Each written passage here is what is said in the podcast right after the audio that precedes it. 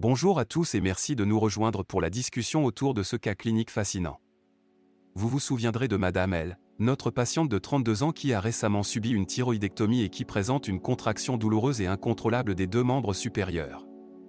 Le diagnostic pour notre patiente est une hypocalcémie. Passons maintenant aux questions que nous avions posées. La première était, quels sont les diagnostics différentiels à envisager étant donné la présentation clinique de la patiente et ses antécédents?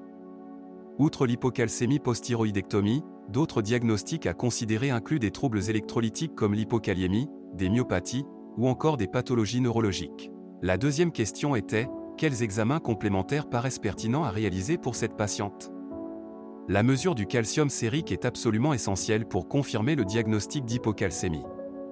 D'autres dosages électrolytiques, comme les niveaux de magnésium, de potassium, de phosphate, et même une mesure de la parathormone, peuvent être utiles pour évaluer la cause de cette hypocalcémie et guider le traitement. Enfin, nous avions demandé, comment approcheriez-vous la prise en charge initiale de cette patiente aux urgences Pour l'évaluation initiale, un électrocardiogramme est recommandé pour rechercher des espaces QT longs, qui sont un signe cardinal de l'hypocalcémie sur un ECG.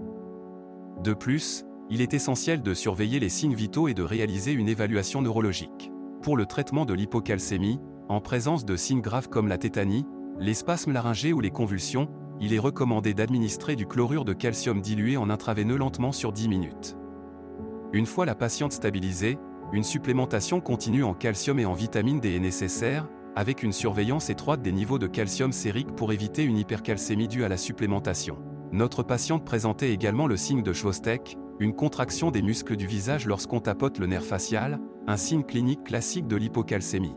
En résumé, Bien que l'hypocalcémie post-thyroïdectomie soit une complication assez fréquente, elle nécessite une prise en charge rapide et efficace pour prévenir des complications potentiellement graves.